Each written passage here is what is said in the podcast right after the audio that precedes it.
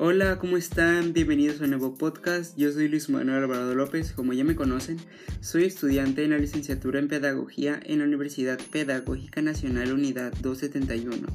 El día de hoy abordaremos el tema de aparición de la escuela, el aporte innovador de los sofistas, el oficio de profesor.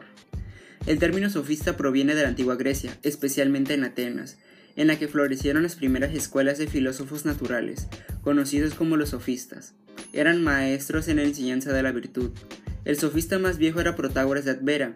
Él fue el primero en llamarse a sí mismo un sofista o maestro de la sabiduría. Fueron los primeros profesionales en cuanto a la enseñanza y cobraban sumas altas de dinero por dar algunas de sus enseñanzas.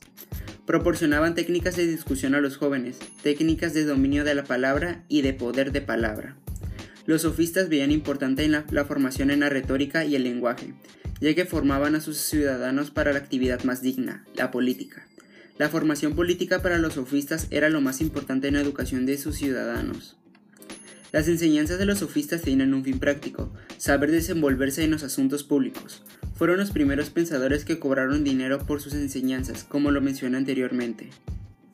Bueno, como sabemos la filosofía, como sus ramas, nos brindan una visión diferente, más amplia y compleja de todos los fenómenos que ocurren en nuestra realidad, encuentran respuestas a todas las preguntas que se ha imaginado el hombre. Tanto filósofos como sofistas tienen objetivos muy diferentes. Unos se centraban en el estudio de la naturaleza y otros se enfocaban en el relativismo y la política.